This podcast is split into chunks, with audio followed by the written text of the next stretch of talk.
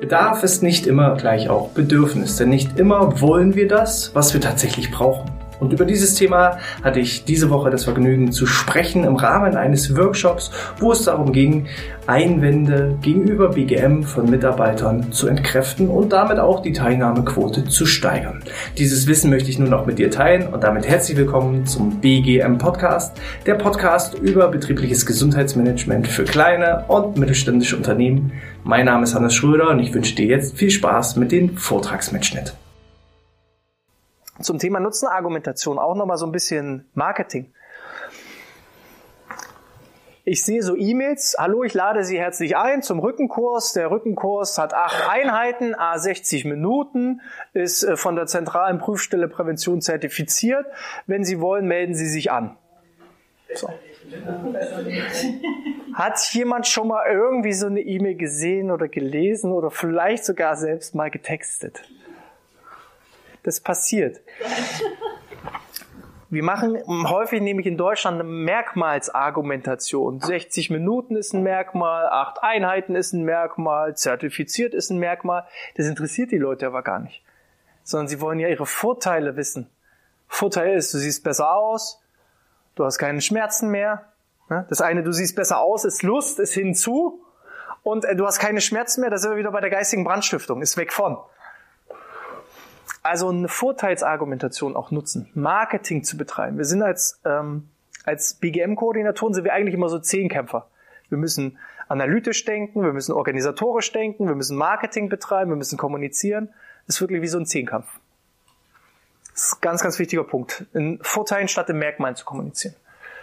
Bedarfsbestimmung. Kennt jemand den Unterschied zwischen Bedarf und Bedürfnis? Anscheinend nicht. Bedarf ist das, was derjenige braucht.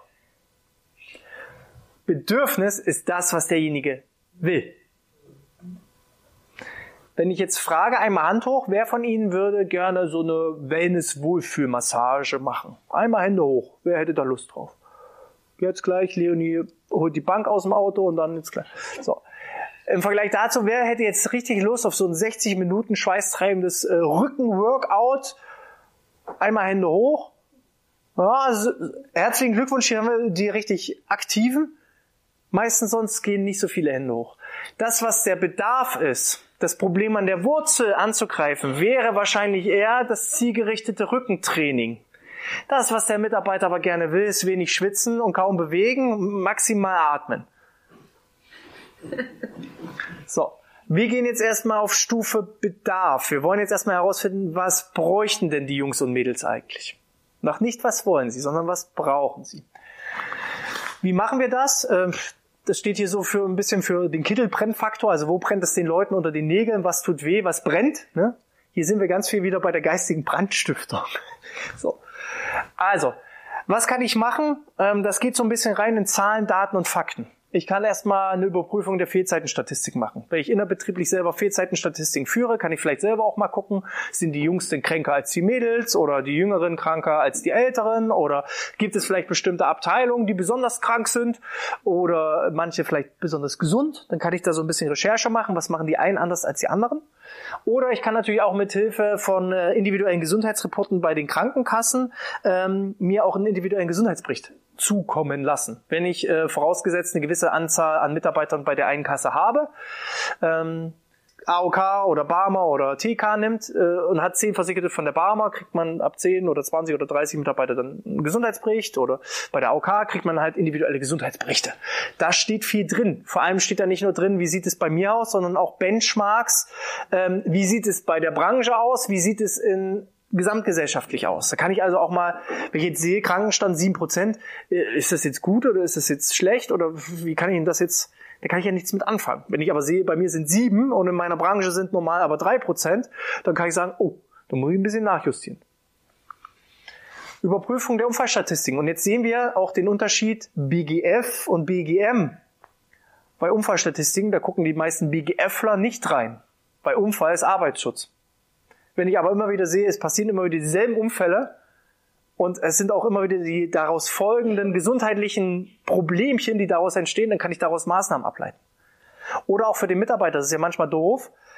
Zuerst einmal muss er seine Krankheitsgeschichte beim Arbeitsschützer erzählen und erklären, wie der Unfall passiert ist. Dann ist er vielleicht langzeiterkrankt und dann muss wieder beim betrieblichen Eingliederungsmanagement äh, seine Problemgeschichte erzählen und wieder erzählen, was da los ist. Und dann geht er zu, ins BGF und muss da wieder seine Krankheitsgeschichte erzählen. So, das heißt, er ist nur dabei, über seine Krankheit zu reden. Da ist also auch mal gut reinzugucken, kann man präventiv auch da irgendwo was tun in der Verhaltensprävention und der Verhältnisprävention. Auch da müssen wir einen Mix machen zwischen Verhalten und Verhältnis. Anpassung von Arbeitsprozessen ist Verhältnis. Führungskräfteschulung ist Verhaltensprävention für die Führungskraft, aber Verhältnisprävention für den Angestellten, weil nicht der Angestellte verändert sein Verhalten, aber der Vorgesetzte verändert sein Verhalten. Und so verändern sich ja meine Verhältnisse. Vorher war mein Chef ein Arschloch, jetzt ist er ganz erträglich. Also haben sich meine Arbeitsverhältnisse verändert. Das ist das äh, Gesundheitsberichte der Krankenkassen. Ähm, Überprüfung der Altersstruktur ist auch nochmal ganz interessant, dass ich einfach mal gucke, ähm, wie viele Leute habe ich denn in welchen Abteilungen, in äh, welchem Alter, weil Jüngere, ich sag mal als Beispiel die Rückenschule, die Jungs, die gerade aus der Schule kommen oder auch die Mädels, die hatten schon meistens keinen Bock auf Schule und dann gehen sie auch nicht zur Rückenschule. Das klingt schon krank wenn ich jetzt nur junge Leute habe, dann sollte ich vielleicht von dem Angebot der Rückenschule so im Wording Abstand nehmen. Und dazu brauche ich halt erstmal einen Überblick über meine Zielgruppe. Was habe ich denn überhaupt für Leutchens? Was haben wir noch? Überprüfung der Geschlechterverteilung. Wir hatten mal ein ganz spannendes Unternehmen, da waren 80 Prozent Männer, 20 Prozent Frauen. Dann wurde eine Mitarbeiterbefragung durchgeführt vom Unternehmen. 20 Prozent haben sich daran beteiligt. Und als Ergebnisse von Wunschmaßnahmen kamen Zumba-Kurse raus und Pilates und Yoga. Und dann hat man sich gewundert, Mensch, warum nehmen denn da keine Männer mit dran teil? So. Im Nachgang hat sich herausgestellt, ja, es waren genau die 20 Prozent Frauen, die dann auch an der Befragung teilgenommen haben. Und die 80 Prozent Männer, um die es eigentlich gehen sollte, da hat gar keiner an der Befragung dran teilgenommen. Heißt also auch, wenn ich zum Beispiel so eine Mitarbeiterbefragung mache, sollte ich vorher gucken, was habe ich für eine Geschlechterverteilung und auch nach der Befragung, also sollte vielleicht auch die Frage drinne sein, welches Geschlecht haben Sie, damit ich gucken kann, ist es repräsentativ. Habe ich 80% Männer und 20% Frauen, dann ist es auch egal, wenn nur 20% sich beteiligen bei der Mitarbeiterbefragung, wenn da auch dann das Verhältnis gleich ist. 20% Frauen, 80% Männer. Habe ich da aber 100% Frauen, dann kann ich die Befragung eigentlich nehmen und nur Angebote für die Mitarbeiterinnen planen. Den Rest kann ich eigentlich in die Tonne hauen. Entwicklung und Durchführung Mitarbeiterbefragung, Überprüfung äh, der Gefährdungsbeurteilung, wenn eine psychische Gefährdungsbeurteilung richtig, richtig, richtig gut gemacht ist, da stehen da tausende Maßnahmen meistens drinne, die man dann äh, umsetzen muss. Und auch das können Maßnahmen aus dem Bereich der Gesundheitsförderung sein. Und auch hier schließt sich dann wieder der Kreis zwischen Arbeitsschutz und Gesundheitsförderung und auch durchaus BAM, wenn ich dann weniger BAM-Fälle habe. Ähm, Überprüfung der Tätigkeitsanalysen heißt ähm, Stellenbeschreibung, auch mal reingucken. Was machen denn die Mitarbeiter überhaupt? Ich sage mal, bei einem Drei-Mann-Betrieb, wo ich alle kenne und weiß, was sie tun, ist es okay. So, wer hat hier das größte Unternehmen? Mehr als 400 Mitarbeiter? Mehr als 500 Mitarbeiter? Mehr als 600 Mitarbeiter? Mehr als 700 Mitarbeiter? Mehr als 800? 900? 1000? 1100? 200? Herzlichen Glückwunsch. Wissen Sie von jedem Einzelnen, was er so den ganzen Und das meinen wir mit Tätigkeitsanalysen, mit Tätigkeitsbeschreibung. Ich kann hingehen und das beobachten. Was macht er so? Oder ich kann halt mal in die Stellenbeschreibung gucken oder ich mache Mitarbeiterinterviews. Damit ich eine Vorstellung habe. Ich sag mal, wer jetzt sagt, nee, ich bin klassischer Büromitarbeiter, ja, dann hat man schon eine Vorstellung. Aber es gibt ja inzwischen ganz außergewöhnliche Begrifflichkeiten. Head off, schieß mich tot. Da weiß man schon gar nicht mehr, hä, was macht der eigentlich? Steht der, liegt der, sitzt der beim Arbeiten, atmet der noch oder ist der unter Wasser? Jetzt haben wir den Bedarf, den Bedarf herausgefunden. Was braucht der Mitarbeiter? Jetzt geht's in die andere Richtung. Bedürfnisermittlung. Was will der Mitarbeiter? So, ich kam mal auf die glorreiche Idee, meiner Frau zu Weihnachten ungefragterweise ein Küchengerät zu schenken. Ein Jahr später war ich schlauer, habe durch die Arbeit dazugelernt und habe sie mal gefragt, Mensch Schatzi, ist jetzt November, ja bald Weihnachten, was wünschst du dir denn zu Weihnachten? Und hat sie überlegt und hat gesagt, ja, also so eine neue Muffinform wäre ganz gut, dann äh, so ein Springring heißt das, glaube ich, für einen Kuchen oder Springform, ja, für einen Kuchen, der, der ist auch nicht mehr der neueste, der könnte auch einen neuen gebrauchen, äh, eine neue Form zum Brotbacken. Und dann gibt's ja, ich glaube vom Aldi war das so, diesen Billig-Thermomix, also nicht den richtigen Thermomix, sondern den Ersatz-Thermomix. Und dann gucke ich sie an und sage, hä? Habe ich, letztes Jahr hast du doch schon ein Küchengerät von mir bekommen. Nee, das ist kein, dann sagte sie, nee, das ist kein Küchengerät, das ist, der billig Thermomix, keine Ahnung, wie das Ding heißt. Wie heißt es? Monsieur. Das ist der Monsieur, ja. Also, manchmal frage ich mich jetzt, ob sie mich anspricht, wenn sie sagt, ah, Monsieur, aber nee, da redet sie mit dem Küchengerät. Und der Witz ist, jetzt benutzt sie, also das, was sie ihr im ersten Jahr geschickt hat, das benutzt sie nicht und jetzt benutzt sie es. Jeden Tag macht sie irgendwas. Brotbacken oder Muffins oder... Und da habe ich mich gefragt, was ist der Unterschied? Küchengerät ist doch Küchengerät. Und er sagt, nee, ist es nicht. Der wichtigste Unterschied war, Einmal habe ich es festgelegt, Frau, geh in die Küche, koch mal. Und auf der anderen Seite habe ich sie gefragt, was hättest du denn gerne? Und genau das gleiche ist uns äh, in einem Unternehmen mit knapp 250 Mitarbeitern passiert. Jahrelang hat da der Geschäftsführer versucht, einen Rückenkurs auf die Beine zu stellen. Zusammen mit der Personalabteilung haben die gesagt, ach Mensch, Rückenkurs könnte ja gut sein für unsere Mitarbeiter, äh, bieten wir mal an. Die Mitarbeiter haben gesagt, wie Chef, findest du uns fett oder sind wir nicht leistungsfähig genug oder was hast du ein Problem mit mir? Es war tatsächlich so, es mussten immer fünf Leute dran teilnehmen, damit der Kurs startet. Der Geschäftsführer war mit dabei, zwei aus dem Organisationsteam und zwei Freiwillige. Und dann kamen wir ins Unternehmen und haben eine Mitarbeiterbefragung gemacht. Ergebnis von 250 Mitarbeitern haben sich 66 angemeldet oder notiert Rückenkurs. Und da hat der Chef gesagt, nee, ihr seid doch, Ordnung ihr seid doch doof irgendwie, ihr seid doch bekloppt, ihr müsst irgendwie die Ergebnisse vertauscht haben. Das geht doch gar nicht. Jahrelang bieten wir sowas an, kommt keiner. Und jetzt so in sechs, nie, niemals. Weil wir wollten dann halt mit vier Kursen in der Woche loslegen, das ist ja viel zu viel. Ein, maximal. Und dann weiß ich schon, ich muss meine Sporthosen anziehen, damit ich wieder mitmachen muss, weil damit hier der Kurs voll wird.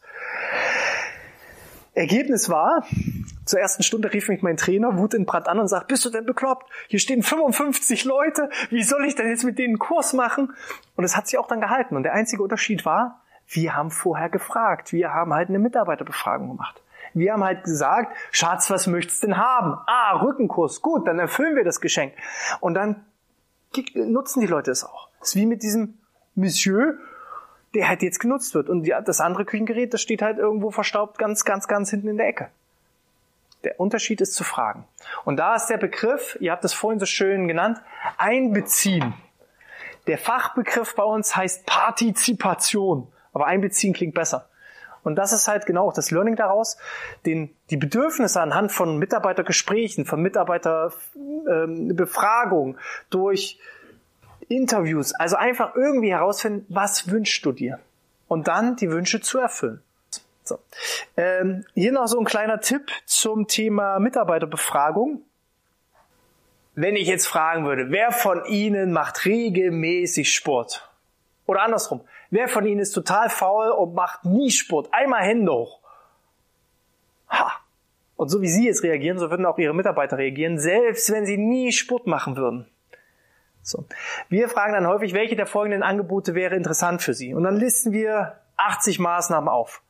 Und unter anderem kein, kein Angebot, das steht da gar nicht, sondern es steht da zum Beispiel auch drinne, spazieren gehen oder lockeres Radfahren. Die Faulen, die kreuzen dann nämlich an, ja, ich gehe regelmäßig spazieren. Immer von hier bis zum Auto diejenigen, die so auf dieser Präventionsschiene sind, die ab und zu Sport machen, die würden zum Beispiel ankreuzen Rückenschule oder Entspannungskurse oder Yoga. Die ganze Organisation jetzt ankreuzt, ja, wir sind leidenschaftliche Spaziergänger. Dann brauchen wir nicht mit Gesundheitskursen anfangen, sondern wir müssen viel, viel früher anfangen und erstmal sensibilisieren, dass regelmäßige Bewegung überhaupt wichtig ist. Diejenigen, die schon ankreuzen, Yoga und Rückenschule, Pilates, da wissen wir, okay, das sind Leute, da kann man schon mit Kursangeboten anfangen.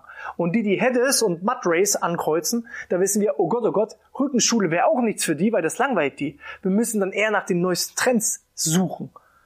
Und so kann ich mir meine Zielgruppen bilden. Sage ich es oder sage ich es nicht? Transparenz ist hier das Stichwort. Wenn ich so eine Mitarbeiterbefragung habe, und die auch mal unbequem ausfällt, sollte ich trotzdem offen und ehrlich die Ergebnisse kommunizieren. Ein schönes Beispiel ist Bodo Jansen. Wer kennt Bodo Jansen? Upsal-Boom, der Upsal-Boom-Weg. Ähm, er hat ein Buch geschrieben, Die Stille Revolution, das war sein erstes Buch, wo er das so schön beschrieben hat. Er hat als Geschäftsführer merkt er irgendwie, die Stimmung ist schlecht und dann hat er eine Mitarbeiterbefragung durchgeführt und wollte erörtern, warum ist denn die Stimmung so schlecht. Ergebnis war, die Mitarbeiter haben gesagt, ja, eigentlich ist die Stimmung ganz gut, wenn Bodo Jansen als Geschäftsführer nicht wäre.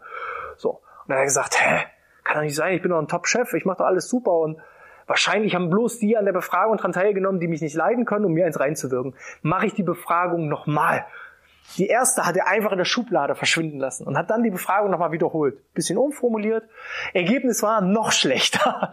So. Und daraufhin hat er überlegt, scheiße, vielleicht liegt's doch an mir und hat dann seine komplette Organisation ähm, umstrukturiert, viel mit Führungskultur, viel auch mit Bewegung, Teambildung, Kommunikation. Ähm, und das ist so der Punkt, ja, das ist der Bodo Jansen, der eigentlich so die Hände vom Kopf zusammengeschlagen hat und gesagt hat, oh Gott, oh Gott, die Ergebnisse, die sind viel zu schlecht, die lasse ich lieber geheimnisvoll in meiner Schublade verschwinden, die darf niemand zu sehen bekommen, weil dann wäre ich ja am Pranger gestellt.